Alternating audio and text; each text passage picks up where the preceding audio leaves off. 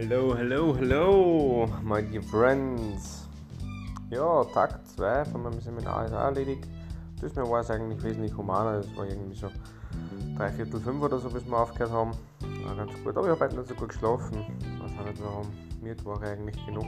Naja, war wieder sehr cool und sehr erkenntnisreich und vor allem auch Erkenntnis ist mir für einen Podcast sehr gut im Kopf geblieben, beziehungsweise ist das das, glaube, da können Sie es am meisten profitieren, weil es am schnellsten und schrägstrich einfachsten ist, und zwar im Hinblick auf Veränderungen, auf Veränderungsprozesse gibt es ja verschiedene Schritte, wo bin ich gerade in was für einem Schritt und so weiter vom Veränderungsprozess und mir geht es jetzt gar nicht um die einzelnen Schritte, was da alles dann so notwendig ist, sondern mir geht es eher um zwei Dinge.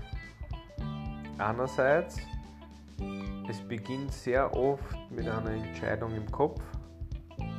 Das heißt, sobald ich sage, okay, ich nehme jetzt ab, ist es jetzt äh, entschieden einmal und dann starte ich, dann brauche ich natürlich nur immer Schritte, dann muss ich Handlungen setzen und so weiter, muss mich dran halten, das ist ganz, ganz klar. Aber, das ist ein zweiter wichtiger Punkt, braucht ein gewisses Zutrauen in diesem Prozess. Und dieses Zutrauen kann sein, indem wir andere ermutigen. Das Zutrauen kann sein, indem ich einfach sage, na, jetzt reicht Ich finde einfach irgendwie Wege. Das Zutrauen kann aber auch sein, ich habe so etwas ähnliches in einem anderen Bereich schon mal geschafft. Warum soll ich es nicht da schaffen? Und wenn ich das mir zutraue, dann kann ich die Entscheidung treffen sagen, ja passt, ich mache es. Jetzt, ich noch nicht genau weiß wie, aber ich traue mir selbst auch einmal zu von meinen eigenen Fähigkeiten und Stärken. Ja, und natürlich, was dann ein wichtiger Punkt noch ist, dass ich halt auch sage, okay, ich bleibe dabei. Und beim dabei bleiben ist halt das Durchbrechen von Mustern sehr hilfreich, von Gewohnheiten, die wir so haben.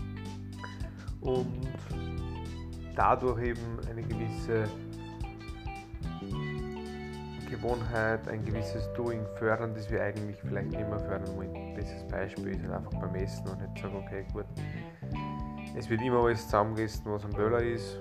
Naja, dann muss ich halt das Muster irgendwie brechen, dass halt nicht mehr alles am Döller landet oder so. Oder ich weiß es nicht. Zwei Döller machen, keine Ahnung. Das sind jetzt ein paar Gedankenideen, die mir so kommen sind.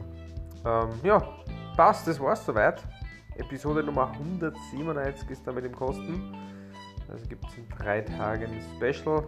Stay tuned und ja, bis zum nächsten Mal. Tschüssi!